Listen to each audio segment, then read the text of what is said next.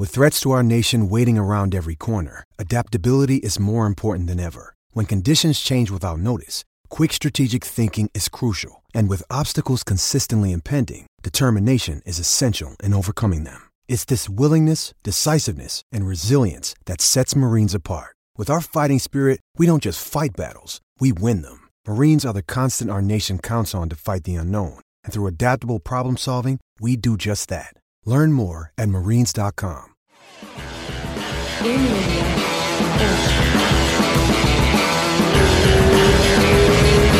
Bora! Um, dois, três. Agora foi. Agora deu certo. Aê! Gente, tudo bem? Hoje eu tô com um negocinho diferente no ouvido. Mas continuo linda, então não se, se preocupe. Tá certo.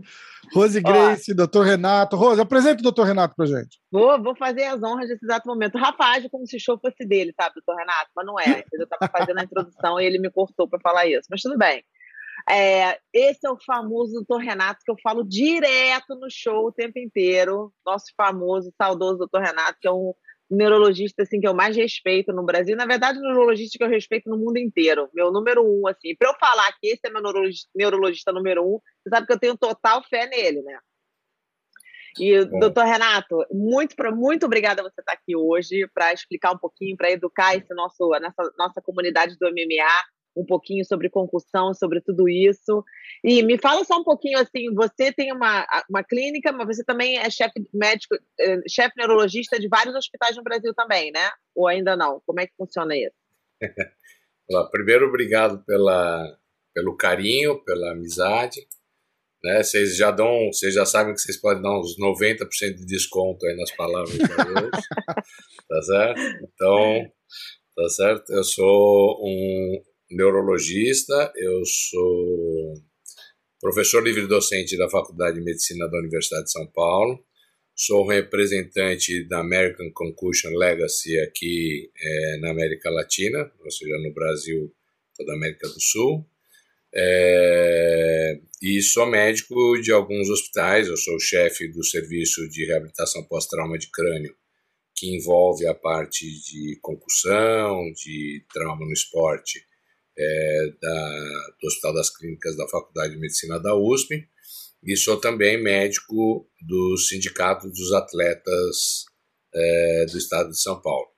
Né? Então, esse é o meu envolvimento mais com a parte de esporte. Óbvio que tenho também o meu consultório e a prática clínica né, da neurologia e uh, trabalho em hospitais grandes como o Einstein, o Sírio, aqui dentro do, do estado da, da, cidade de São Paulo.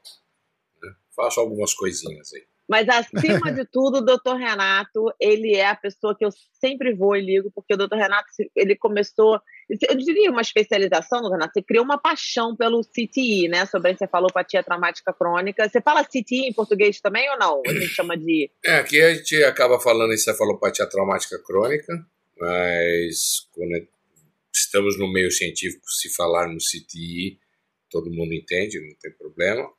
O, na verdade, eu fui, eu entrei nessa história do trauma de crânio não por conta do esporte, eu tenho que ser honesto, eu entrei porque eu tinha muita tinha um, um, impulso no sentido de ajudar as famílias que tinham parentes que sofreram trauma crânioencefálico em acidentes automobilísticos, essas coisas e a reabilitação da parte cognitiva desses, dessas, desses, geralmente jovens, né, acidentes de moto, de carro, essas coisas, era muito penoso e não se fazia isso, fazia-se muito pouco, não só no Brasil, mas no mundo até o ano 2000.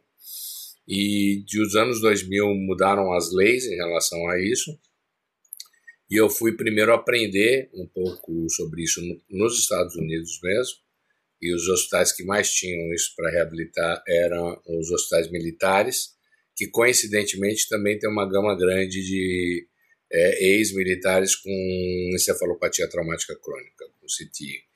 E aí foi que eu é, conheci a Anne McKee, que é a, a papisa da encefalopatia traumática crônica nos Estados Unidos, da Universidade de Boston. Conheci o Chris Novinsky, conheci a Rose, e aí eu já também já tinha aqui no Brasil um envolvimento muito grande com o esporte no, não só no boxe, principalmente, porque eu comecei a receber atletas do boxe aqui no Brasil, e no futebol. E tanto que o primeiro caso de um atleta do nosso futebol, do soccer, é, publicado no Brasil, e o terceiro caso do mundo, que é o caso do Bellini, com, que a família doou o cérebro, eu estava envolvido aí nesse estudo, te acompanhou o finzinho lá da, da da vida né, do Bellini. Quando ele faleceu, a, fa a família, de maneira bastante nobre, doou o cérebro para a Faculdade de Medicina da USP. E tivemos, junto com a Lea Greenberg, que está em São Francisco, na Universidade da Califórnia, em São Francisco, e com a Anne McKee, a grata, vamos assim, é, possibilidade de, de, de, discutir o caso dele, é, as lâminas, né, da, da, e ver que ele tinha encefalopatia traumática crônica. Esse ah. era um caso do professor Ricardo Nitrini. E foi aí que tudo, vamos dizer assim, essas peças foram se encaixando. E hoje, no serviço que eu sou responsável no Hospital das Clínicas, nós temos um braço bastante forte que é ligado ao esporte, aos traumas do esporte e, obviamente, em encefalopatia traumática crônica. Esse é um resuminho aí da história. O, o, o, o, o, banco de cérebros da USP é um dos maiores, maiores do mundo, se não for o maior do mundo, não é verdade? O Banco de Cérebro da USP é interessante que ele é um dos é, grandes bancos. Ele é o único no Brasil, né? Então no Brasil é, isso é uma pena porque nos Estados Unidos existem bancos de cérebro em várias universidades, em vários locais e inclusive tem uma central para receber esses cérebros, fragmentos desses cérebros em Cleveland, que polariza tudo e eu posso, por exemplo, doar fragmentos de 10 cérebros e fazer um estudo com 100 cérebros porque eu passo a fazer parte de um consórcio, né, que é esse consórcio que fica sediado todos os fragmentos em Cleveland. Mas isso não significa, vamos dizer assim, que todos os lugares dos Estados Unidos têm, mas obviamente tem muitos bancos de cérebro. Em trauma de crânio, o principal é da Universidade de Boston, que é a chefia desse banco de cérebros é da Anne. No Brasil, só temos da Universidade de São Paulo, mas a característica desse banco de cérebros é que é um dos maiores bancos cérebros do mundo e isso faz com que a gente consiga é, trocar, vamos assim, espécie, espécies de, de fragmentos né, de, de cérebro com outros bancos pelo mundo, porque é um dos maiores que tem cérebros normais, de pessoas que morreram de infarto, essas coisas, e os pesquisadores vão atrás dos cérebros, mesmo que eles não tenham morrido de doenças neurológicas, esses pacientes. Então, isso é uma coisa incomum fora do Brasil. Geralmente, quem doa, né, os doadores são pessoas que têm alguma doença para querer saber o que aconteceu com aquele cérebro. E aqui nós temos uma gama muito grande de patologias outras que levam à morte, e a gente pode, por exemplo, estudar se um infarto tem alguma consequência no cérebro, já tinha antes, coisas desse tipo. Né? Ou, do, ou sequências de envelhecimento, porque a gente tem um monte de cérebros normais, então sabe como é que era o cérebro com 40 anos, com 50, com 60, assim vai. Que maravilha então, isso. Isso torna, vamos dizer assim, um banco meio diferenciado em relação aos outros, porque tem muitos exemplares de cérebros normais. Que legal. Doutor, deixa, deixa eu só voltar naquela, naquela, naquela, naquela parte do, do Bellini. É, porque, pô, quando, quando a, gente, a gente pensa, já, já é conhecido é, caso de Citini, jogador de futebol, e já, a gente já fala, já fala sobre isso. Mas tem pouquíssimos é, exemplos, estudos. Aí você falou do Bellini, e, e uma coisa que não, que não que, que veio na minha cabeça na hora é ele, ele jogava futebol, o futebol não era 10% fisicamente e potência do que é hoje. Por exemplo, eu, eu, eu só consigo imaginar a, a, com a evolução do esporte para o lado físico, para tudo, né? Como isso deve, deve ter agravado as situações e a gente nem sabe ainda, né? Ah, sem dúvida. O, isso que você tocou é absolutamente perfeito, porque o esporte hoje é muito mais físico. É muito fácil se pegar um. Acho que a primeira Copa em que a gente tem os jogos inteiros, que não são fragmentos, assim, talvez seja a Copa de 66, mas que eu tenha analisado os jogos mesmo, é, foram a partir das, das Copas de 70, que tem os jogos absolutamente na íntegra e você consegue ver lances e os espaços em campo são muito grandes. Sim. É, é, Para quem é fã de futebol, né, do soccer, sabe, por exemplo, aquele último gol do Brasil na Copa do Mundo contra a Itália, em que o Clodoaldo dribla todo mundo, meio time da Itália, passa depois lá para a ponta esquerda e vai pro, chega para o Pelé, e o Pelé rola pro, pro, pro a bola para o Carlos, Carlos Alberto. Alberto e os espaços é uma coisa é, impressionante. É, um lance daquele não existe hoje, né? Exatamente. Então já teria alguém grudado no Pelé, já teria, já teria todo mundo grudado em alguém é. e eventualmente não só grudado, mas com uma cotovelada na, na no rosto A gente alguém. até brinca, né, que o Gerson era o grande passador. O Gerson pegava a bola assim, botava as duas mãos na cintura com a bola no pé parava, olhava para a esquerda, olhava para a direita e resolvia para quem que ele ia lançar a bola. Foi é uma coisa completamente. É, mas é, é, é, bem isso mesmo. E se a gente pegar nesse mesmo jogo, o primeiro gol do Brasil é um gol de cabeça do Pelé, daqueles gols clássicos de cabeça do Pelé que ele sobe, encurva todo o corpo e sobe daquela testada perfeita na cabeça sozinho. É, ele sobe é, absolutamente é. sozinho. É uma coisa assim que hoje teria dois caras pelo menos grudados nele, exatamente, ou cotovelando, ou cabeceando a cabeça dele. Então o futebol hoje realmente ele é muito mais físico. Agora tem um contraponto, que esse é um contraponto que eu absolutamente a ciência já mostrou que não é válido, que dizia-se que os cabeceadores na 30, 40 anos atrás, as bolas eram não eram impermeáveis, eram de couro antigamente hum, no Brasil. É muito mais pesado, né? É. Então, quando chovia, era uma pedrada, na verdade. É. Então, imagina você levar um chute com uma bola totalmente encharcada, multiplicava o peso da bola muitas vezes, e então tinha esse impacto da, do, da bola pesada, vamos dizer assim, na uhum. cabeça desses jogadores, principalmente, por exemplo, o Bellini era tido como um cara raçudo, rei de da defesa ainda, né? cabeceio, é. defesa, é. tudo mais. Mas você pega hoje, essas bolas elas são não se encharcam, mas elas são muito mais leves. Uhum. Mas em compensação eu... eles chutam muito mais forte. Isso, então a potência do chute é muito maior. Então, se você pegar a lei da física, peso versus velocidade, é, uma coisa vai compensar a outra. Ou seja, Sim. o impacto da bola, eu já vi lances, já, já recebi gente, tive que ajudar alguns departamentos médicos de um outro clube por conta disso de jogador que desacordou no, no gramado pela bolada mesmo, pela violência, estava na barreira, alguma coisa assim, uhum. tomou uma bolada muito forte e, e desabou, né? Eu acho que até então, a frequência, né, era, é, de cabeçadas nos anos 60, nos anos 70 é, é infinitamente inferior a hoje, até pelo é, jeito eu, que se jogava o esporte, né? Eu acho que o esporte hoje ele é realmente mais físico. Obviamente o futebol, o futebol, nosso futebol, soccer, não dá para te comparar com nenhum esporte de luta e também não dá para comparar com o NFL, né, de, de maneira alguma, mas nem com o hockey. Né, é. Também o, o hockey pode parar o, o, o jogo e os caras trocarem, trocarem sobre o do, do, do, do, então, é, E fora que aqueles impactos que se dá no, no vidro, né? No alambrado ali, né? Aquela, aquelas, aqueles impactos, eles são bastante violentos, então o hockey também é um... É, então, se a gente for pegar na sequência, eu brinco que sobra a natação. Se ele não pular de muito alto, errado. É, então, aí, é, se não for salto ornamental, sobra, sobra natação. Doutor Renato. Porque os esportes é... são mais físicos e mais de contato. Entendi. Doutor Renato, eu quero chegar logo já na, já na, na massa do, do, do pastel aqui. Porque muitas das pessoas que escutam aqui o nosso programa, eles treinam jiu-jitsu, alguns não treinam, mas a maioria treina jiu-jitsu, treina MMA, tá todo dia na academia. E eu vivo falando para eles que, na verdade, o problema não é a concussão, porque várias vezes eu escuto eles falando que estão treinando, eu falo, cara, tem que tomar cuidado no treino. Eles, não, mas eu nunca fui nocauteado, tem problema nenhum, eu não tenho esse problema, nunca fui nocauteado.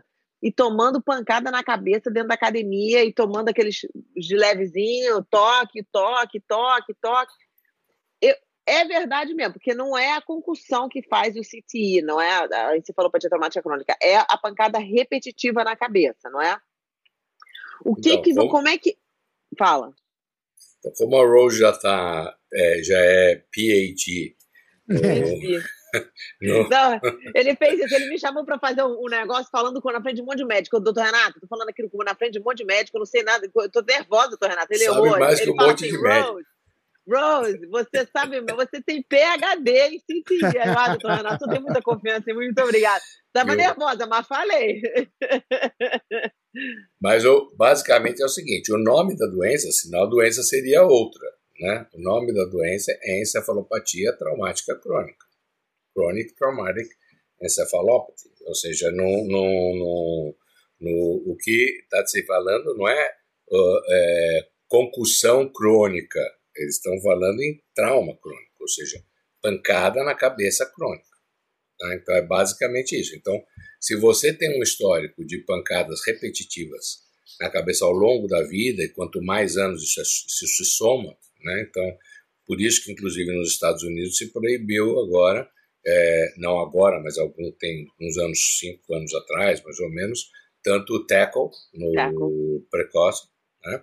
como o cabeceio pra, nas escolas de soccer, o, isso são, o do cabeceio, inclusive, é lei federal, ou seja, foram os pais dos, das crianças que entraram com uma moção na Suprema Corte para simplesmente proibir que antes, não sei se é 12 ou 14 anos, não se possa cabecear a bola.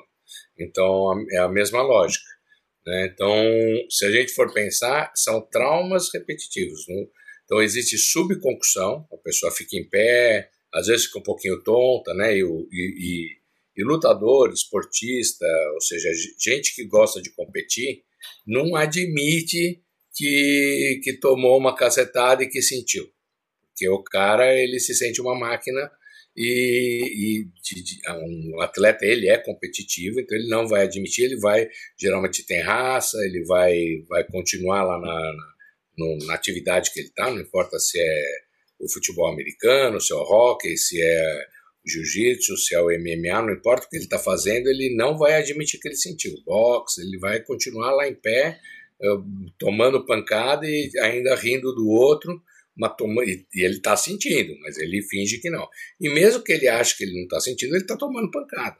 Então, é, e aí tem que sempre lembrar uma coisa: a encefalopatia traumática crônica se fala muito no esporte, mas existe também é, junto aos militares, e aí é por um efeito, não é de pancada direta, mas é por efeito de onda de choque é, das bombas, né? Você explode bomba e o ar é deslocado e esse indivíduo uh, recebe o baque, dependendo da distância que ele está, esse baque pode ser maior ou menor, né? E existe violência doméstica, que as pessoas não falam, mas eu gosto de dizer, principalmente contra as mulheres.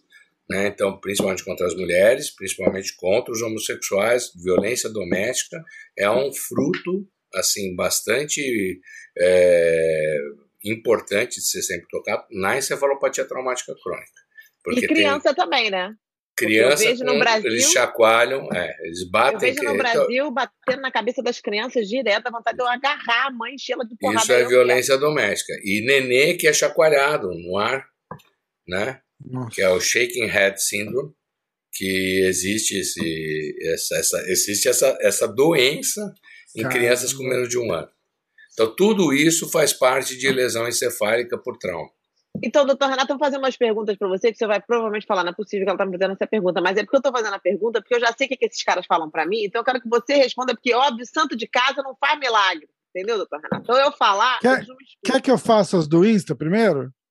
Pode fazer. Que aí, de é, repente, aí, já. É, eu não repito alguma. Boa, já anula, é. A pergunta do Gabriel Touros. A longo prazo, o boxe sem luva é menos prejudicial do que o convencional?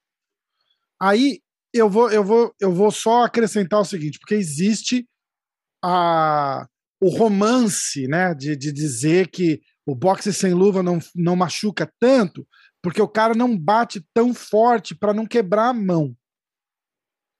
E, e, quando na verdade é. é... Bom, eu, eu deixo o senhor falar.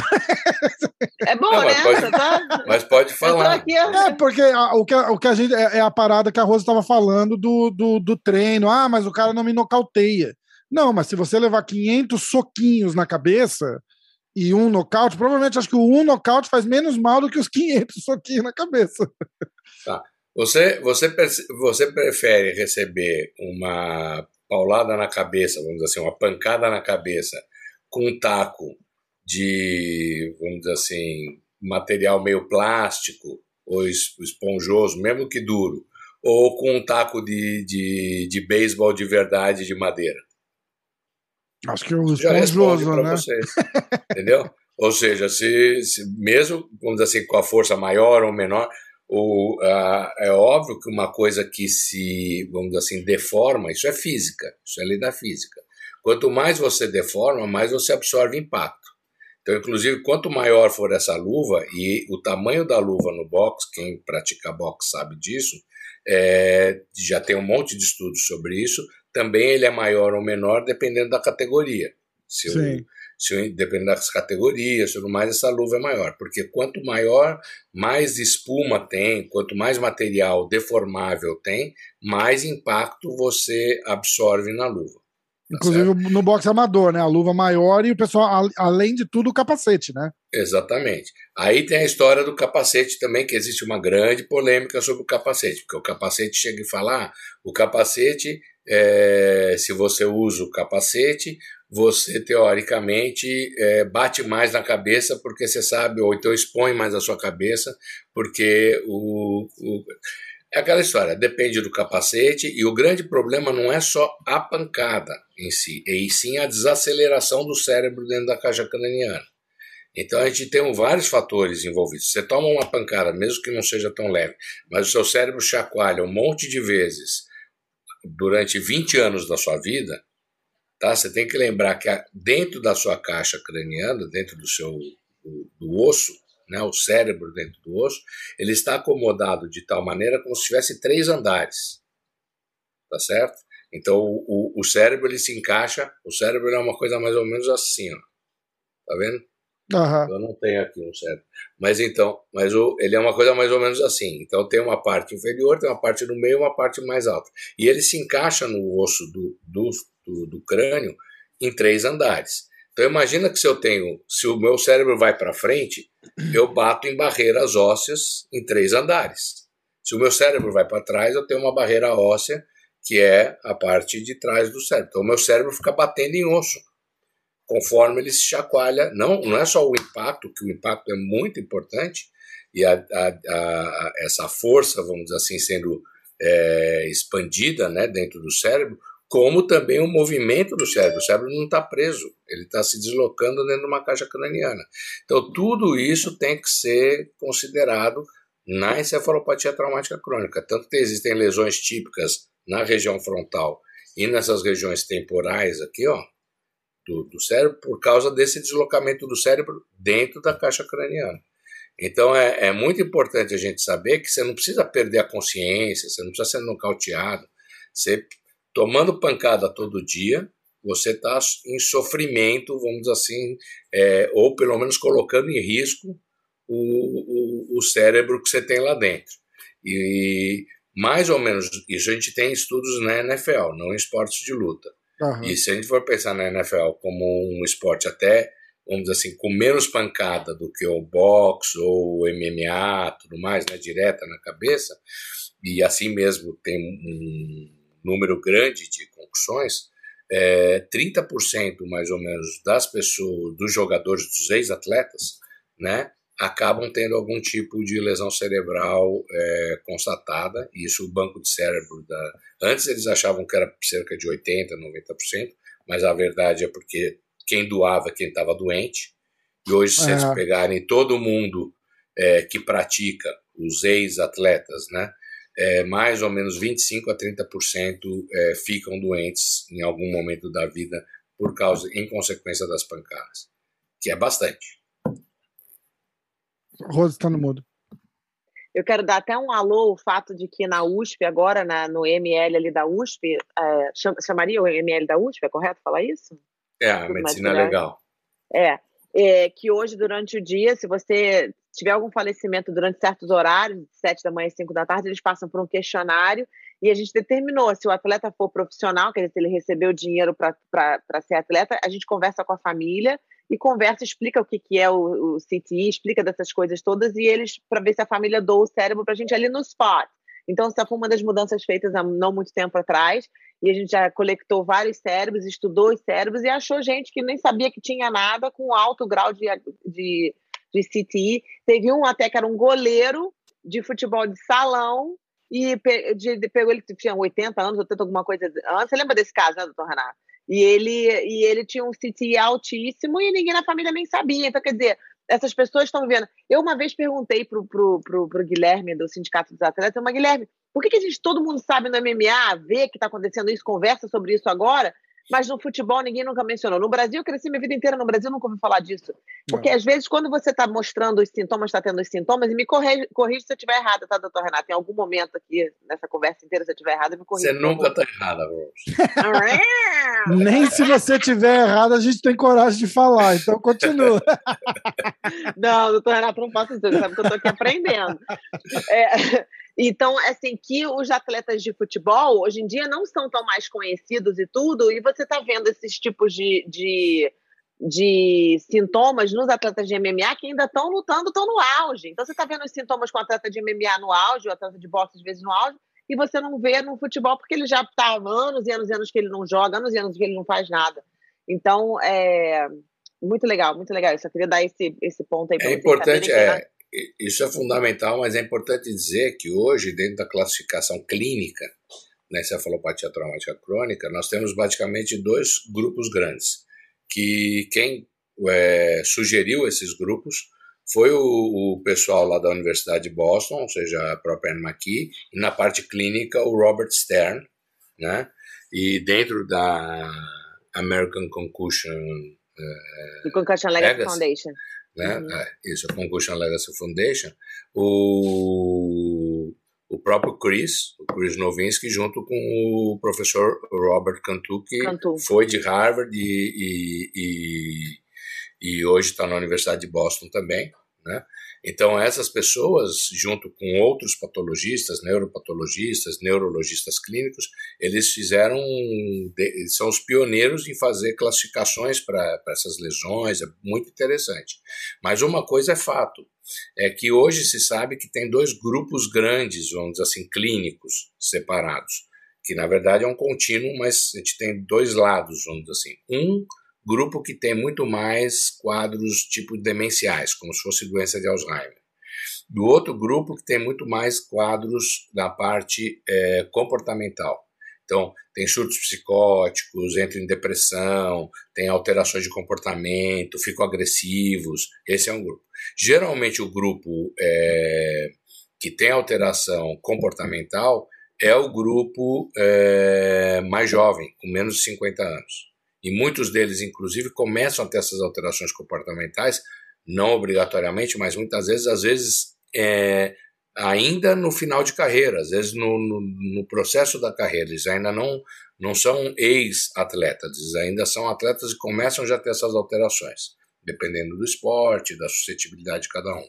Enquanto que esses com mais de 50 anos, obviamente, que tem mais esse quadro parecido com doença de Alzheimer e que não é doença de Alzheimer, por exemplo, dou um exemplo e eu posso falar do Bellini tranquilamente porque é um caso de domínio público, né? então não estou expondo nenhum paciente.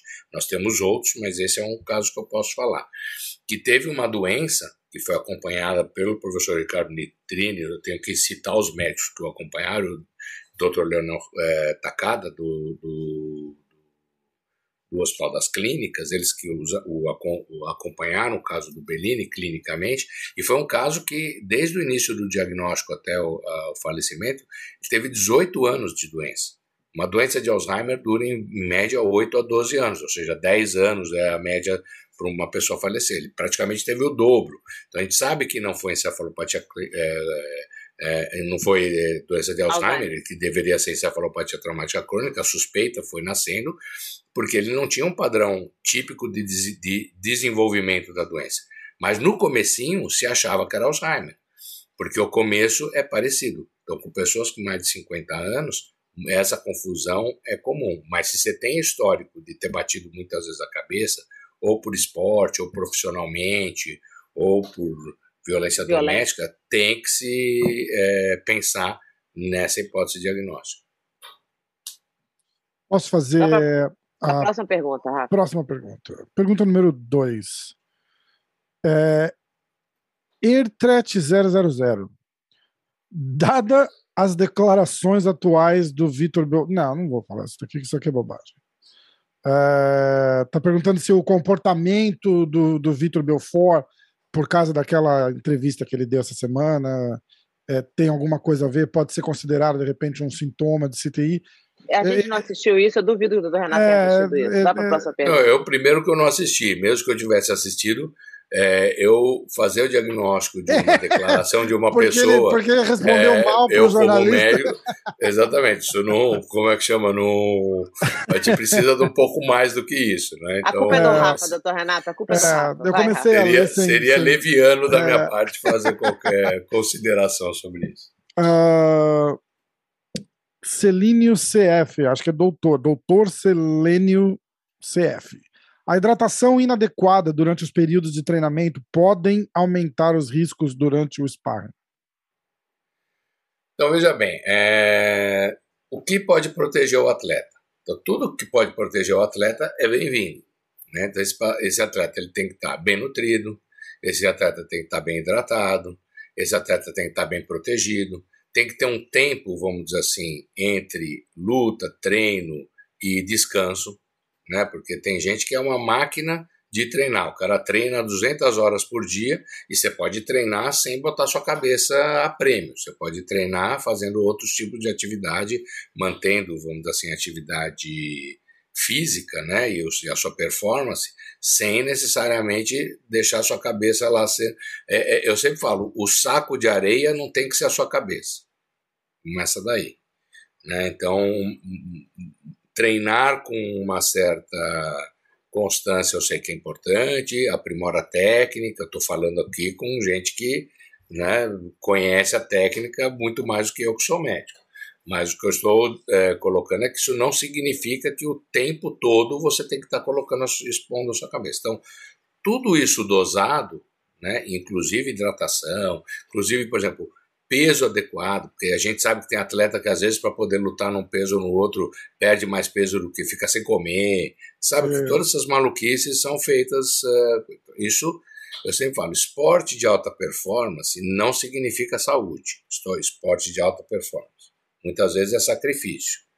A gente não pode confundir aquele praticante do esporte, que é o uh, amante do esporte pelo esporte, que está visando saúde, isso é uma coisa. Aquele que vai é, fazer, inclusive, do esporte a sua profissão, eu sei que é outro patamar de treino, é um sacrifício maior, inclusive no sentido físico. Né? Eles vão. Você pega mesmo. A gente falou de jogador de futebol, nosso futebol, do soccer, no começo dessa história toda aqui, dessa, dessa conversa, e tem gente que fica com problema no joelho, problema, por exemplo, é, na circulação da bacia, todas essas coisas, porque ele se doou tem, muito né, fisicamente e leva a, a, lesões futuras e às vezes vive o resto da vida, dos 40, 50 anos em Sim. diante, com um problema. Né? Tudo bem, mas foi uma opção dele em relação ao esporte de alta performance.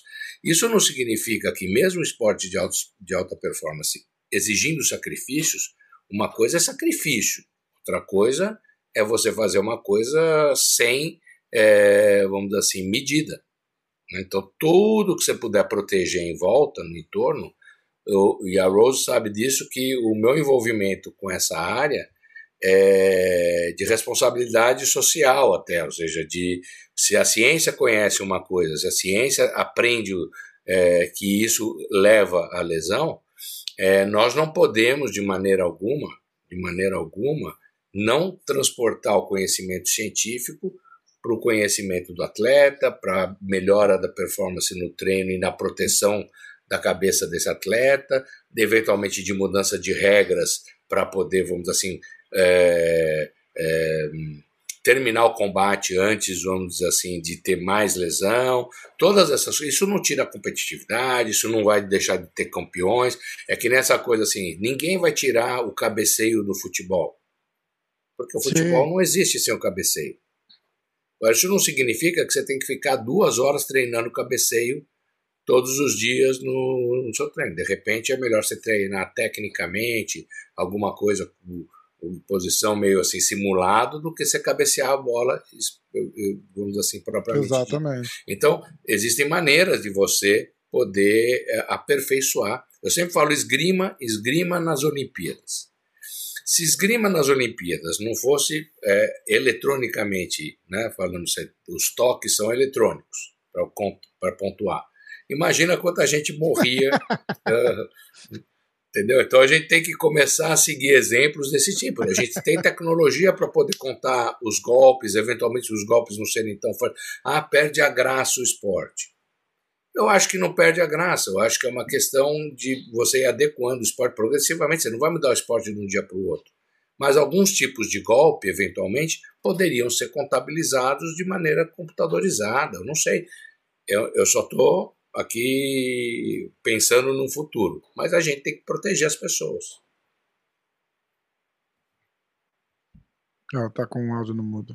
Voltou. Ainda bem que vocês não ouviram o que eu falei quando eu percebi que estava o áudio no mudo. Olha só, doutor Renato, então seria certo dizer que se a pessoa estiver cortando o peso, tem chances de ter mais é, damage na cabeça por, pelo, durante o treino. Seria certo dizer isso? Porque por causa da no... desidratação. desidratação. Eu acho que se a pessoa, por exemplo, não está saudável, ela tem mais, ela tem menos recursos orgânicos para se proteger.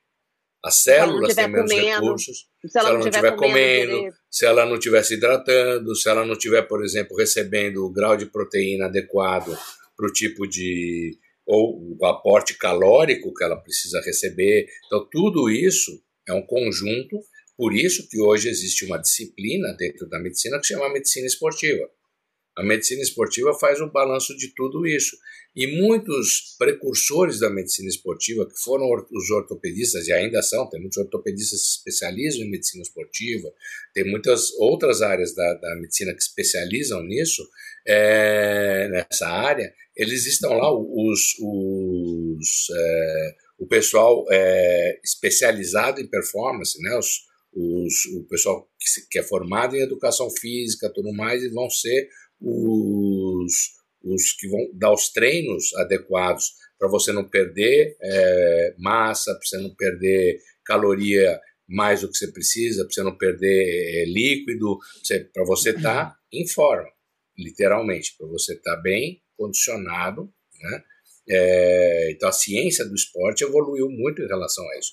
Então se a gente tem o conhecimento, por que, que você não vai usar, né, você que é atleta, não vai usar isso a seu favor? Sim. Eu acho que. Simplesmente está é... todo mundo ferrado. Vamos para a próxima pergunta, Rafa. Toques, to... Toques positivos, Rose Grace. Vamos ouvir. Tá todo mundo ferrado. Ninguém está fazendo dieta correta, ninguém está checando a proteína. O doutor Renato falando as coisas eu falando, meu Deus do céu, isso me dá muito trabalho do que eu estava pensando. Ninguém está fazendo a dieta meu cachorro. Meu cachorro está participando aqui. Está participando. a minha filha também. Estamos bem, né? A Cília também começou a falar aqui. Vai, Rafa, Ó, próxima, é... pergunta. próxima pergunta. Miguel Marques. Oi, Miguel. Miguel Marques, 325. Olá, Miguel. O MMA é mais seguro para o cérebro do que o boxe? Ah, que boa pergunta. Porque essa é, é, o, é a pergunta que, que a gente, a gente defende pergunta. o que a gente faz, né? É, é aquela história. Eu acho que é, depende do grau da luta, depende do. Tem um monte de questões aí que a gente pode colocar. Então, primeiro assim, qual que é o objetivo da, das lutas? Né? O objetivo primeiro, se a gente for pensar, é o nocaute. O que, que é o nocaute? O nocaute, basicamente, é a concussão. É um trauma de crânio. Tá? Então, é, só que em ambas as lutas você pode finalizar a luta, né, por, ou por uma questão técnica no box, ou por uma, vamos dizer assim, finalização não por um trauma na cabeça, vamos dizer assim, não porque o cara desacordou, mas porque ele foi imobilizado e então, em, em ambas as lutas você teria, vamos dizer assim, alguma, entre aspas, se eu puder chamar assim, vantagem sobre a outra no sentido de a pancada na cabeça especificamente não ser é, o que vai decretar a vitória do outro, tá? Mas ambas é, em intensidades diferentes, é isso que eu queria colocar, porque o boxe a quantidade de golpes que atingem a cabeça do boxeador O alvo é a cabeça, mas ele se uhum. protege a cabeça. E você bate muito menos no resto do corpo. Não que você não bata, mas você bate menos, você bate muito mais na cabeça. Enquanto no MMA que você bate em vários lugares, certo? Quando você bate na cabeça, primeiro que você tem muito menos proteção. É aquela história da luva, não luva, luva. é aquela história toda, né? A pancada vem, e não só isso, você pode bater com o joelho, você pode bater com você pode bater com um monte de lugares do seu chutar corpo. a cabeça do chutar cara, a cabeça. que ele não esteja caído. É. Então, exatamente. Então, você é simplesmente minimizar a coisa. Ah, o boxe é mais perigoso porque o alvo maior é a cabeça. Eu acho que não é bem assim, porque você tem mais, entre aspas, né, vou usar entre aspas, ferramentas ou recursos para atingir o seu adversário no MMA, coisa que no boxe não tem. São só as mãos. E as mãos enluvadas. Sim.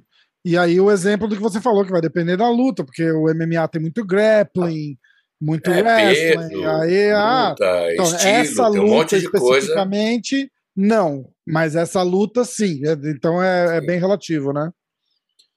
É... Mas os dois, os dois, vamos dizer assim, fazem mal para a cabeça. sim, verdade. E no. A gente estava falando de finalização, e, e quando o cara finaliza o outro é, com o Mata-Leão, por exemplo, que corta o, o, o fluxo. Esganando. Aquilo o, tem, dá... e, e, e corta, o, corta o, o fluxo. Né? Isso. Aqui, então, assim, qual... assim, obviamente o cérebro ele tem mecanismos para se defender disso. Um, uma coisa é você receber um, uma vez uma situação dessa é, e rapidamente. Né? Então você às vezes até perde a consciência como uma maneira de defender o seu organismo para você depois se recuperar. Outra coisa é você receber isso de uma maneira contínua, por vários segundos, eventualmente minutos.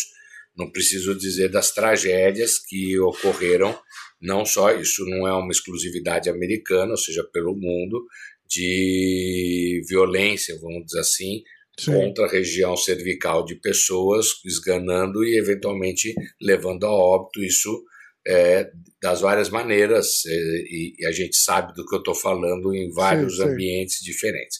Então, é, então, pode levar à morte o indivíduo. E se não leva à morte, existem alguns desses indivíduos, inclusive, que sofreram violências desse tipo e que ficam em coma.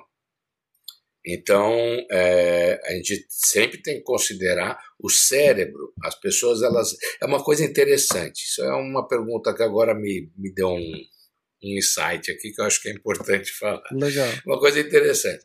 A gente pega no futebol, pega no futebol americano, pega mesmo no, no, no MMA, em um monte de esportes. Tá? No MMA, quantas vezes a gente já não viu um cara, por exemplo, receber uma fratura? Né, o cara fraturar alguma coisa, fraturar a perna, fraturar alguma coisa. E todo mundo fica chocado, uma cena impactante. Agora o cara caiu duro para todo mundo. e agora, qual que é o órgão mais importante que a gente tem no nosso organismo? É. No nosso corpo? É o cérebro. Eu vou fazer um, um, um, uma, como é que chama? Comparação simples, tá? Uma pessoa que tem uma lesão irreversível no cérebro, que fica em coma, pode estar perfeita do ponto de vista orgânico, todo o resto, todo o resto funciona. Coração funciona, não tem nenhuma lesão na perna, fígado funciona, tudo funciona. O cérebro não está funcionando. Ele está em coma, ele não responde mais, não fala mais, não sabe mais quem ele é, mesmo se ele não estiver em coma, ele ficou totalmente alterado, né? E um indivíduo que, por exemplo, sofreu uma fratura horrível, foi esmagado por um trator, qualquer coisa lá, e, é, vamos dizer assim, recebe uma prótese. Ele tem, tem, recebe uma amputação, uma prótese, inclusive, vai ser um atleta paralímpico. Uhum. Com o cérebro funcionando 100%. Vocês trocam o cérebro de vocês pela perna? É, não é possível. Eu não tenho dúvida. De, de, tá? Eu não tenho dúvida. É. A perna vale mais que o cérebro. Eu não estou desmerecendo nenhuma especialidade médica, mas o que eu estou dizendo assim, que a gente tem de mais, ou seja, o que nós somos, é o nosso cérebro. É. Porque o nosso cérebro é o órgão que armazena o conhecimento, inclusive armazena as experiências, não é conhecimento acadêmico, é conhecimento de vida. A gente sabe quem a gente é, a gente sabe quem o outro é, quem são os nossos familiares, nossos filhos. O que nós somos, a essência do que nós somos, está no nosso cérebro. Então é isso que, essas, que as pessoas vão lá, assistem, vem a pessoa sair desacordada, ninguém fica chocado. Às vezes um outro fica preocupado. Em esportes que você não está esperando, o pessoal fica chocado, né? Então uhum. se sai desacordado. Então, por é tipo exemplo, tipo futebol, futebol, né? O cara deu a, a pessoa sai, choca o estádio inteiro. É, é. Mas em esporte de luta, ao contrário, o outro ainda está lá levantando o braço, vitória, não sei o que lá, é porque eu matei o outro, né? É. Eu rasei quando o outro saiu desacordado. É, é um, é um, grande auê no negócio. É e quando a gente vai ver, muitas vezes levou uma lesão que pode ser reversível e pode trazer impacto futuro, ou às vezes pode ser irreversível naquele momento. Quantas histórias a gente não tem de gente que sai, fica em coma, gente que sai, que morre no ringue? É. Olha, tem dois, dois relatos de lutadores que, que eu, vou, eu vou colocar aqui só para é, só para alimentar um pouco mais esse, esse assunto. Teve um, teve um cara, eu não vou lembrar o primeiro o apelido dele era, acho que era Joe Bazooka, do, do Glory. O cara, assim, multicampeão de kickbox, tal, não sei o quê. Agora ele é comentarista. E ele tava num podcast aqui, ele falando que acho que uma da, a, acho que a última luta dele, ou penúltima, alguma coisa assim, é, ele teve que ser internado depois da luta, ele ganhou, e ele teve que ser internado depois da luta com dores fortíssimas de cabeça, que teve que ficar completamente no escuro. Acho que ele ficou semanas no escuro. Que ele fala que a luz do carregador do celular incomodava ele. De, de tão. E foi quando ele teve a decisão de parar de lutar. Ele falou: não, não, não é, é um absurdo isso. E uma outra, tem um atleta de MMA que luta ainda, os dois lutam, que é o Rory McDonald e o Rob Lawler. A última luta que esses caras fizeram, o, o Rory McDonald perdeu a luta e ele, ele vai levando porrada, porrada, ele, ele perde todo o osso do nariz aqui durante a luta e ele continua levando porrada ali. E aí chega um momento que ele, ele bota as duas mãos no rosto e senta e acaba a luta. Ele, ele, praticamente ele desiste. Aí ele conta o minuto que, que, que antecede essa decisão dele de cobrir o rosto e sentar. Ele falou que cada vez que ele levava um jab, ficava tudo branco e, e voltava assim um ou dois segundos depois. Cada porrada que ele levava dava um flash. Tava numa luz estroboscópica. Um flash é, na, na cara dele e ele dava um passo para trás e aí voltava em dois segundos e ele continuava, levava outro e aí ele falou que foi aumentando o tempo que aquela aquela luz, aquele flash ficava, até que ele levou dois ou três e ele não conseguiu mais ver nada. Foi a hora que ele bota. É, é a, a, descrição perfeita para eles, é, acho que é um curto-circuito que tá rolando ali, né? Tipo, o cara tá falando, bicho, você vai. É, você falou a palavra certa, é mais ou menos isso. Essa, essa força de impacto é tão grande que você tem como se fosse um choque nos neurônios, por isso que o cara, inclusive, apaga. É. Mas, é assim, esses dois exemplos, eles vêm de encontro ao que a gente está comentando aqui o tempo todo, né? O, o, o, qual é o limite das coisas, até onde a gente pode ir, quando tem que parar a luta. Né? Então a gente tem que ver sangrar até a morte, é, como que é o negócio. É, é, tem que ter uma proteção, por exemplo, o boxe, é, por mais que se fale também que é violento e tudo mais, mas existe um limite, tem um médico no, no boxe é, que interrompe a luta, que tem o poder de interromper a luta. Não é só depois que o cara cai. Ele pode interromper a luta antes do. do quando ele percebe que ele já está sem reação, é, ele pode pedir para interromper a luta. Então, essas coisas a gente sabe que, que, que acontecem e que. Vamos dizer assim, se é uma escolha do indivíduo que ele quer botar o cérebro dele em vida, ótimo. Mas vamos colocar até um certo limite. Vamos tentar, é, porque para quem é médico como eu, quem é neurologista como eu, que vê o estrago depois, porque aquela história, você nunca considera o, o, o tamanho do estrago se você não conhece o tamanho do estrago. Sim. Quando você vê o tamanho do estrago depois, e cada pancada que você está vendo, uma cotovelada, eu estava preparando uma aula agora, antes de entrar aqui no, no programa, eu estava preparando uma aula sobre concussão no futebol, porque saíram dois estudos, acabou a semana passada o Congresso Mundial de, de, de Neurologia, tá? que teoricamente seria em Roma, mas foi é, online. Né? Então, esse, nesse congresso teve duas apresentações, um sobre a Premier League, tá? na a, a, é, inglesa, e outro sobre a UEFA, sobre dados de lesões na cabeça por cada mil jogos. Dois estudos muito interessantes. E os resultados são por grupos diferentes, universidades diferentes, e os resultados são muito parecidos. Né? E eu estou falando do uhum. futebol, do soccer. Né? Se você fizer um estudo desse no MMA, se fizer um estudo desse no boxe, se fizer um estudo desse no hockey, na NFL, que a gente consegue fazer muito estudo em universitário, em college, mas você não consegue fazer tanto estudo na NFL. É, eles não deixam. Apesar da NFL ter dado uhum. agora um dinheiro grande para fazer estudos em concussão, eu uhum. até ele, mas são para universidades americanas. Por enquanto estou por aqui no Brasil, então não.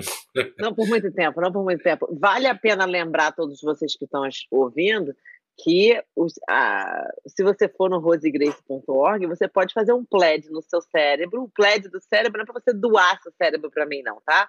Os pledges do cérebro você assina para você poder fazer parte da piscina. Seria você falar da piscina? Onde não. estão todos os atletas. Não? É, é, o pool de atletas não é a mesma tradução, é o grupo. Grupo. O grupo. O grupo de atletas que a gente vai poder estudar. Então, isso é para poder fazer é, testes, é, não testes para a gente poder fazer questionários, essas coisas, perguntar. Então, assim, porque você é, tá não precisa doar o cérebro, não. É só... Não, é só dizer que você está afim de participar dos estudos. Aí você vai lá, rosegrace.org, tem escrito pledge, você vai lá e faz o pledge do seu cérebro lá, tá? Por favor, porque eu estou precisando estudar vocês um pouquinho mais a profundo. Vai para a próxima oh, pergunta, Rafa. Olha eu aqui, ó, já estou esfregando a mão, porque a gente né? E só, e só para deixar claro, não é a Rose que vai estudar o seu cérebro.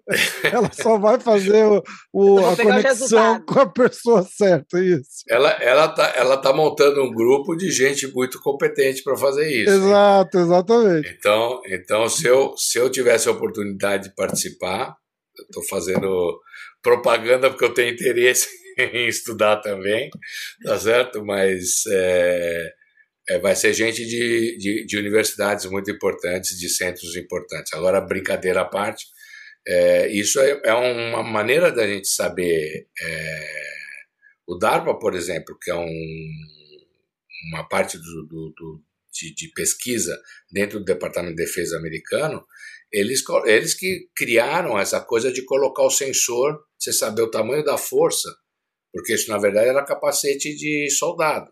E hoje tem esses sensores nos capacetes dos jogadores da NFL.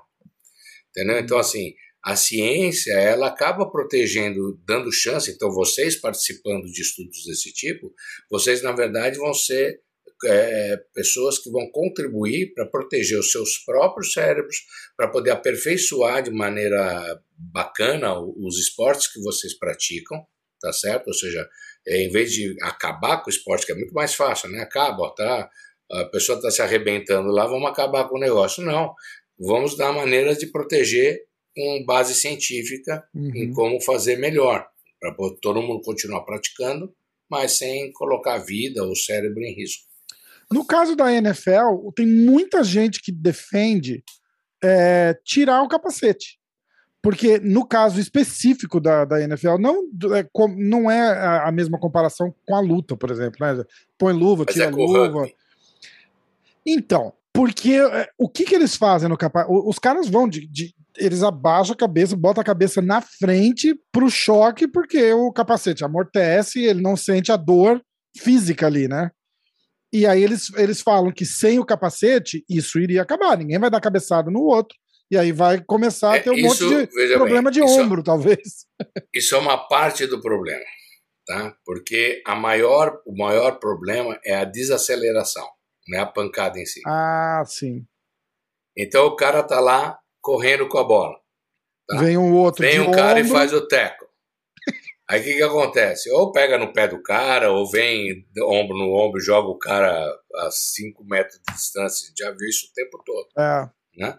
Então o que, que acontece? Esse cara tá, por exemplo, vamos supor que um, um bom corredor aí corra 20 km por, por hora, mais ou menos. Acho que é isso, não tenho uhum. a mínima ideia. 10 segundos, 10 segundos 100 metros. É isso? 10 segundos 100 metros? Acho mais ou menos? É. Então, 10 segundos 100 metros. 10 segundos. não, mas é o, nas Olimpíadas. Os caras correm um pouquinho abaixo de 10 segundos 100 metros. Não, corredor, corredor mesmo. Sim, sim. Né? Então, se você, se, se basicamente você pegar, vai, o cara tá 20, 30 km por hora lá correndo um, no futebol americano. E aí, de repente, ele vai para zero. Ele, ele encontra um paredão na frente dele. Ele vai para zero, não precisa bater a cabeça. Entendi. O cérebro dele, dentro do, da, da, caixa craniana, tch, tch, tch, faz isso aqui, ó.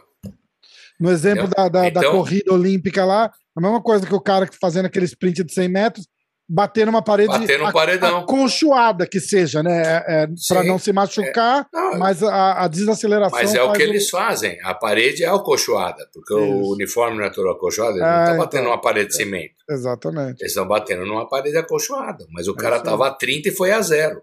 Entendi. O cérebro dele estava a 30, isso é inércia. A, a parte mole do cérebro continua a 30 e a parte dura, que é o crânio, a calota craniana, está zero.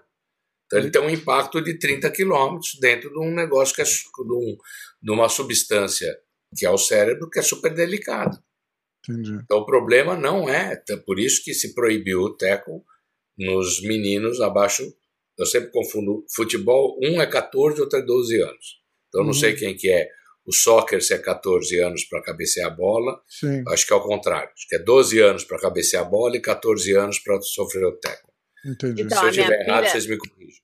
A minha filha está na high school, né? A de 15 anos chegou para mim e falou: mãe, eles vão fazer futebol agora. Não se preocupa que não é tackle futebol. Já avisei que você não ia deixar, que é flag futebol. Eu falei, olha, não quero nenhum futebol para você, tá? Só para você saber. Mas ela falou que é para eu não me preocupar, que ela vai explicar. E ela estava na aula e começou a explicar sobre o CT. Ela, a professora falou para ela, tem uma doença que dá no, no, no atleta, porque estavam falando do caso do Aaron Hernandez. Aí ela falou, CT, ela, você sabe sobre isso? A minha filha é, mas ela, como é nova na escola, né? Começou semana passada na escola nova, ela, mãe, eu não falei nada, mas eu queria falar chronic traumatic encephalopathy, eu queria contar tudo para eles, mas não falei nada. Eu, eu vou dizer para você que se ela fala tudo, os, os outros amiguinhos lá, os colegas vão ficar com com raiva dela, vão pegar lá no. no, no, no foi isso que ela falou. Não, foi isso que ela falou. E eu, minha filha, você tem que educar os seus amiguinhos, porque se eles jogam futebol, eles têm que saber. Ela, mãe, pelo amor de Deus, não me mata de vergonha. Ai, Rafa, é, ô, doutor Renato, eu tenho uma, uma outra. Eu tinha uma tanta pergunta, eu tenho tanta pergunta para fazer para você, porque são perguntas que eu quero fazer por você falando para eles, como a gente disse. Tem mais alguma aí, Rafa, para fechar não, isso aí ou não? Não, não, aqui já foi. Okay. Beleza, então assim, então a gente já uma coisa que eu recebo toda hora deles aqui também, porque tem os sintomas, né? Tem os sinais e sintomas. Eles acham que quanto mais soco der no queixo, mais forte eles vão ficar para na hora de ser nocauteado não acontecer. Por favor, doutor Renato, explica para esses garotos que eu falo tanto que isso não é verdade. Ou, desculpa. Então, como eu obedeço é tudo que a Rose fala, não é verdade. Mas agora eu vou falar cientificamente por que, que não é verdade. Tá? Então, primeiro que é o seguinte, é, é, mais ou menos, vou dar um exemplo que não tem nada a ver com isso. Eu botar a mão no fogo e me queimar, e se eu fizer isso dez vezes, eu vou deixar de me queimar? Não, eu vou continuar me queimando. Ou seja, isso, o, eu, eu é, me agredi, eu sofri uma agressão repetida um monte de vezes, não vai impedir que aquela agressão continue provocando a lesão. Ao contrário, como diz a própria doença, se é repetido, quanto mais eu levar, mais eu vou estar absorvendo, vamos dizer assim, essa energia para o meu cérebro e mais não resistente eu vou ficar. Mas, na verdade, falando um, um português bem, bem claro, mais com os meus parafusos mais soltos eu vou ficar. Tá certo? É mais ou menos Sim. isso. Então, o que protege, na verdade? O que protege é você aumentar a sua massa muscular. Isso é uma coisa que a gente, óbvio, tem um monte de coisas que protege, mas estou dizendo no sentido físico, de preparação física, é aumentar a massa muscular. Se eu tiver o pescoço de médico como o meu, que não sou atleta, e tomar uma cacetada de qualquer atleta que lute profissionalmente MMA, Adeus, doutor Renato. Nunca mais vocês vão ouvir falar de mim, porque eu já. Vocês vão, no máximo, fazer uma homenagem na missa de sétimo dia e um abraço. Porque eu não, não sobra, doutor Renato. É uma só. Bem dada é o suficiente. que, que acontece? As pessoas que lutam, vocês sabem disso, têm uma musculatura, fortalece musculatura de pescoço, musculatura de ombro, e isso faz com que você tenha um arcabouço muscular mais é, é, desenvolvido, e isso serve como um, um, mais, vamos dizer assim, proteção de absorver impacto. Você absorve mais impacto. Então não é tomando queixo no, no, no soco no queixo, é você melhorando a sua musculatura. A sua, quanto mais músculo você tem, mais você tem é, condição de absorver mais impacto. E, obviamente, quanto mais músculo você tem no resto, também você tem mais condição de dar uma pancada maior no outro. Então, você vira, vira uma máquina, vamos dizer assim, no sentido é, orgânico, mais capaz para absorver e, dar impacto, e causar impacto. Né? Então, isso é, isso é a lógica do negócio. Não é levanta pancada. Tá? Ouviram, né, meninos? Não vou falar mais nada. Vocês agora estão ouvindo o doutor Renato, não é de mim mais, não. A, a outra, doutor Renato, tinha, fala. Tem uma pergunta que eu acabei não fazendo, desculpa. É... Cheio de pergunta. A gente vai ter que fazer outro episódio. A gente faz outro. O eu Davi, nem comecei ainda. Davi R2. O cérebro pode se regenerar com o repouso adequado? Hum. Boa pergunta, essa é uma ótima pergunta. Sim, é, se eu tomei uma pancada só, porque existe. É, eu já, já estou me colocando aqui à disposição, porque a Rose já colocou aqui. É, eu virei quantas vezes vocês precisarem que eu venha para esclarecer as coisas aqui, porque Boa. tem muita pergunta. Legal. Tá? E como isso é uma causa, vamos dizer assim, que a gente abraça, no sentido de ajudar vocês também a se protegerem, é, quantas vezes precisar, a gente vai estar à disposição. Senão a gente manda alguém lá, né? Já viu que o doutor Renato não está malhando o pescoço, tem todas essas coisas por trás também que a gente pode trabalhar. Não, não tem problema. Se tiver, se eu, como é que chama? Eu, eu, vou, eu vou me esconder bem para não se achar. Mas o.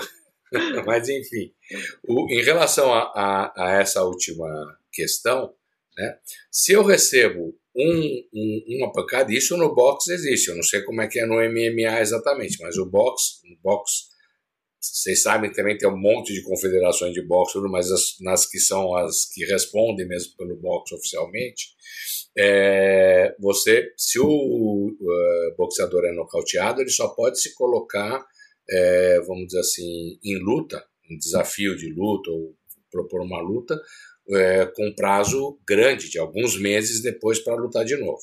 E mesmo o treino, ele só volta depois de um certo tempo treino de, de sparring, né, de, de, de, luta. É a mesma coisa. Então, no, eu vou dar um exemplo que a gente conhece bem, por exemplo, que vocês. É, desculpa falar que eu vou dar um exemplo, por exemplo. Tá? Agora eu peguei que eu estava repetindo aqui a palavra.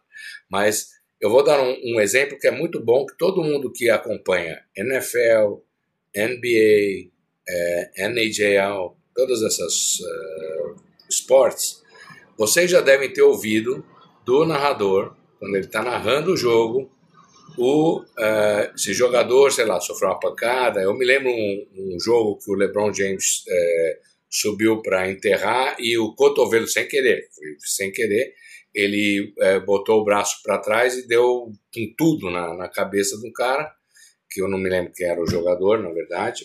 eu me lembro que era do, do, do Golden State, né, naqueles jogos do Cleveland com Golden State, ficaram uns três anos decidindo o campeonato é, uhum. seguidos, né?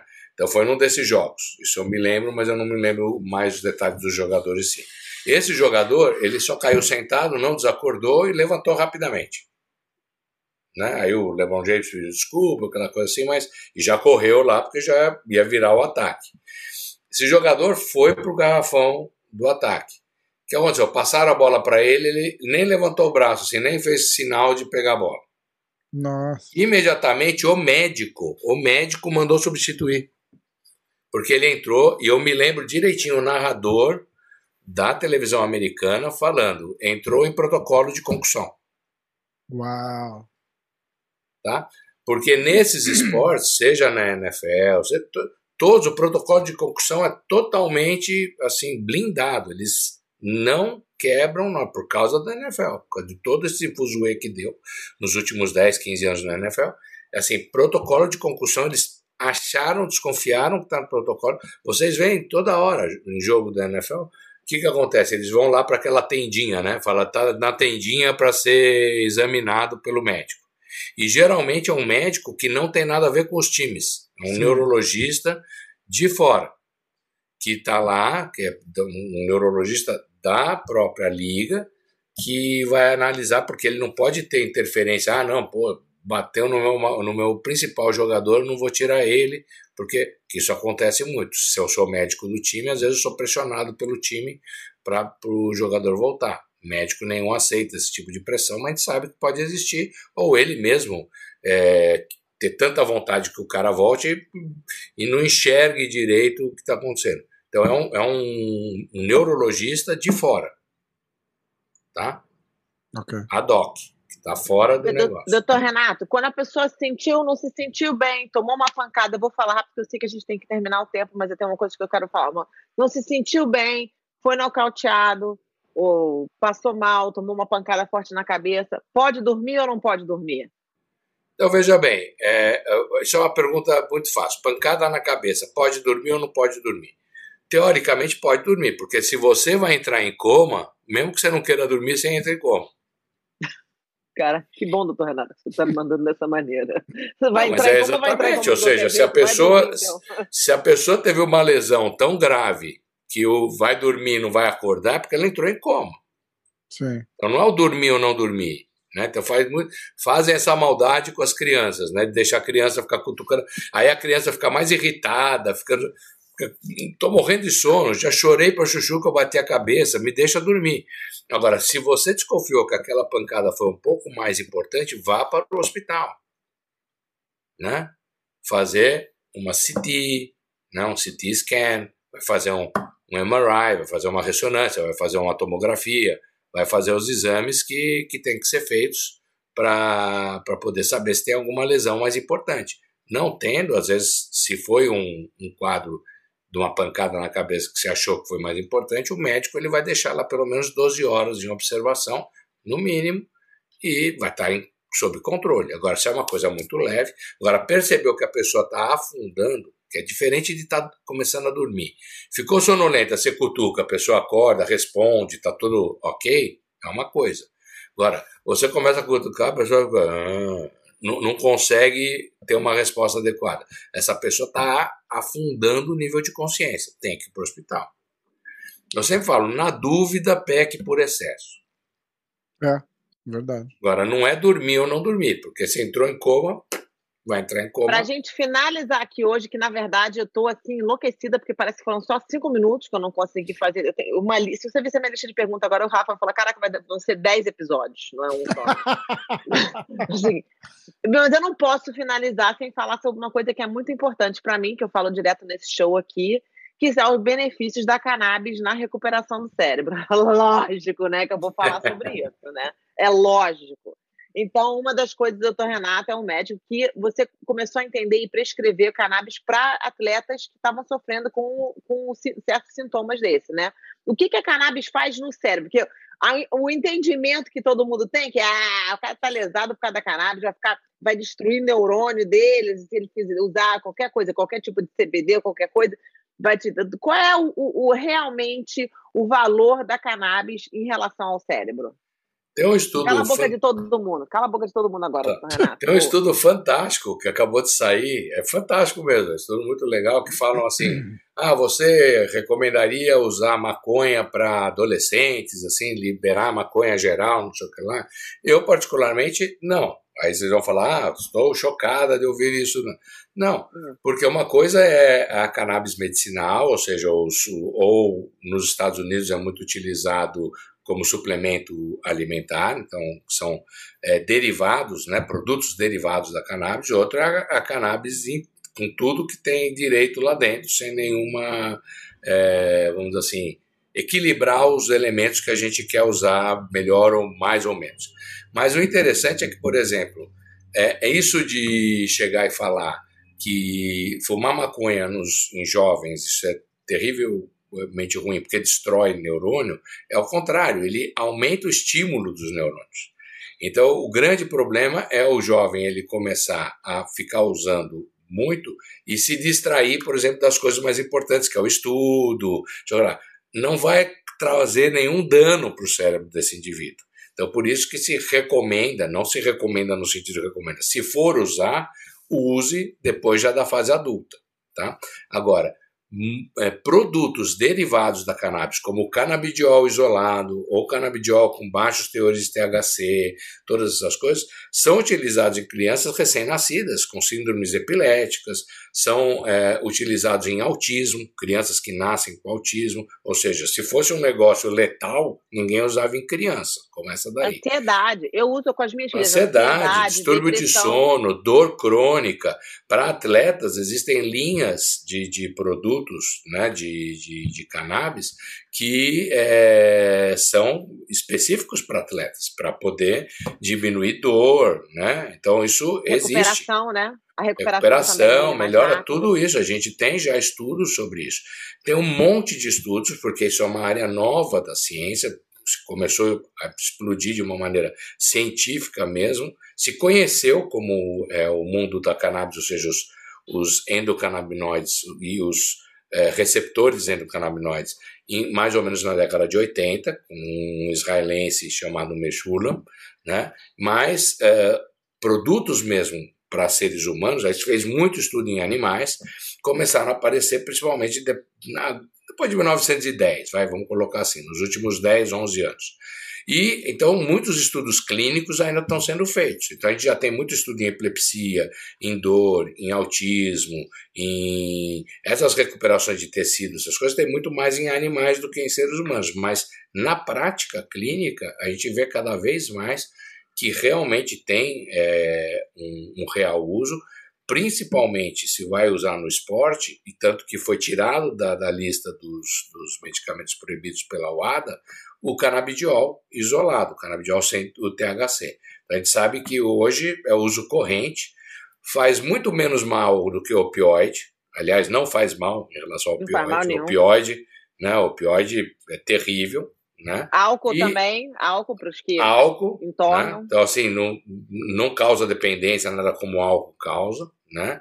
É, e ainda por cima, olha só coisa interessante: todo mundo chega e fala do corticoide, que corticoide é anti-inflamatório, é, age como, por exemplo, em doença, vamos dizer assim, imunológica, para dor, que o corticoide serve para um monte de coisa, e realmente serve.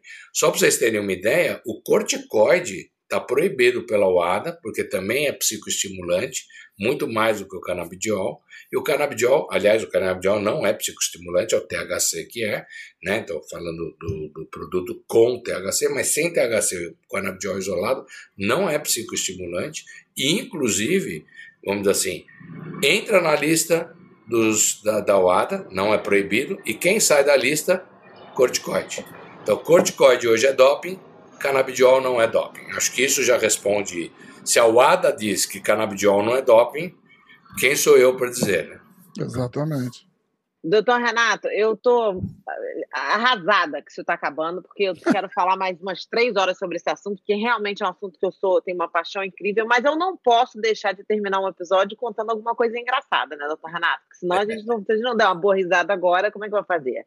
Então eu vou contar, quando eu conheci o doutor Renato, eu fui com a delegação aqui da, do Concussion Legacy Foundation, onde eu estou no advisory board aqui deles, e eu fui com, a, com a, todo mundo do Concussion Legacy Foundation para encontrar, para conhecer os médicos da USP, esse banco de cérebro, tudo certinho, tudo direitinho, todo mundo, né, você vê, né? Todo mundo de terno e gravata, todo mundo arrumadinho, tudo bonitinho. Aí resolvo eu fazer, tomar um ayahuasca no dia antes, um daime no dia antes, para poder ver se ajudava, não sei o quê, porque os atletas vão fazer bem.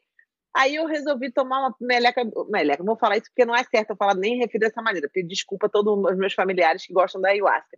Eu fui tomar ayahuasca, eu tomei o daime. E aí eu também não senti nada ruim, não, mas de repente eu resolvi, tive que sentar e tum, bati minha cabeça numa mesa de mármore, caí no chão, vomitei aquela bagunça toda, um horror. Aí tive que tinha, pegar um avião 6 horas da manhã, tipo 10, 11 horas da noite, 6 horas da manhã, meu voo para conhecer o doutor Renato, conhecer todos os médicos e encontrar com a delegação que tinha vindo para o Brasil para encontrar comigo, para a gente ver isso tudo. Aí entro eu, com um galo na cabeça, né? Fiz todas as reuniões. Aí toda hora que eles falavam, doutor Renato, tinha um monte de gente conhecendo, mundo falava, vamos fazer aqui um teste. Eu falei, me bota eu, bota eu para saber se alguma coisa errada no meu teste. Sem eu falar nada para eles. Aí passou o primeiro dia, no segundo dia, a gente de novo, todo mundo aí eu falei, gente, eu tô muito cansada, eu quero sair mais cedo, ou que puder aqui para acabar logo, porque eu preciso dormir. Aí tu, ah, é, doutor, não, o que aconteceu? Eu falei, ah, quer saber a real mesmo? Eu não vou mentir para vocês, né? Eu tomei um dive ontem, bati a cabeça. Doutor Renan, que isso? Aí ele me levou para dentro do hospital, fizeram todos os testes corretos, que é a maneira correta de você, se você tiver uma concussão que você tem que fazer. Foi a minha, minha concussão iniciação, mas aí fizemos os testes, foram vários testes, né? eles botaram os aparelhinhos em mim, dananana, e aí viu que eu não tinha tido uma concussão, estava tudo bem, era um galo mesmo de. Ou seja, ela é assim mesmo, pessoal, não foi a É isso aí. aí e todo mundo, você fez, os caras dos Estados Unidos aqui do Concussion Foundation, você, peraí, você fez o quê? Você fez o quê? Eu falei, amigo, eu tomei um Daime, na real. E aí bati a cabeça. Não foi por esporte, não foi por nada disso, foi realmente. Mas eu acho que essa, essa é uma história realmente engraçada, mas fica uma mensagem aí, que a gente peca por excesso. Tá na dúvida, vai checar. Eu achei que eu estava ótima, mas eu estava exausta, estava de. Ela estava totalmente falando mole lá, porque devia ser do voo tudo mais, mas a gente não ia justificar pelo voo. E o. E, o, e ainda bem que nada, nenhum dos exames não. deu alguma coisa. não, graças normal. a Deus, nada demais. E, e foi assim, fui super bem atendida lá no Hospital das Clínicas, foi, né? Que você me levou lá, no Hospital das Clínicas super bem atendida, já entrei lá, tipo, tirando uma onda com o doutor Renato do meu lado, eu parecia até artista famoso lá. Eu falei, caramba, aí checaram tudo, tava tudo bem. Mas é a importância de você checar o seu cérebro depois de, normalmente, quando eles têm a luta, eles não checam depois. Quando tem o treino, com certeza ninguém tá checando depois e não se sabe o que tá acontecendo. Mas a gente vai falar mais sobre sinais, sintomas, essas coisas todas que eu tenho tanta coisa para falar do doutor Renato. Isso aqui é o primeiro. Bota aí, parte 1. Não tem nem condições, porque eu não, nem comecei ainda. Então, parte um de vários. A gente podia, de repente, fazer um ao vivo também, que as pessoas podem mandar as perguntas no ar ao vivo também, né? Seria Pode legal. Ser. Podemos então, combinar. Doutor Renato, é, bem-vindo agora à parte do staff agora do MMA hoje, porque de hoje em diante você vai vir aqui toda hora, porque não vai dar.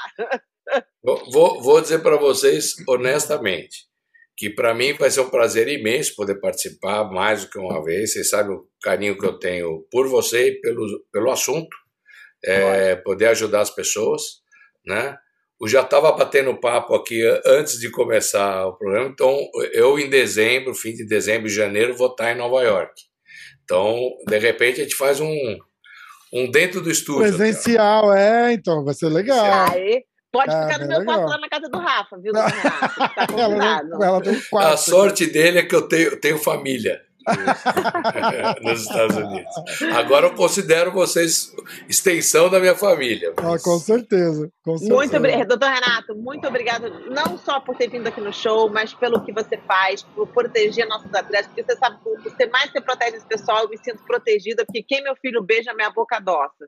E essa comunidade precisa de profissionais que nem você. Eu sou fã de carteirinha, muito obrigada por você. E eu aprendo tanto com o doutor Renato, mas tanto, se eu tenho PHD em CTI, certamente é o meu Deus, professores titulares é o doutor Renato, porque eu pergunto tudo, eu ligo para ele qualquer hora do dia, da noite, o doutor Renato está acontecendo isso com alguém, como é que eu faço aquilo?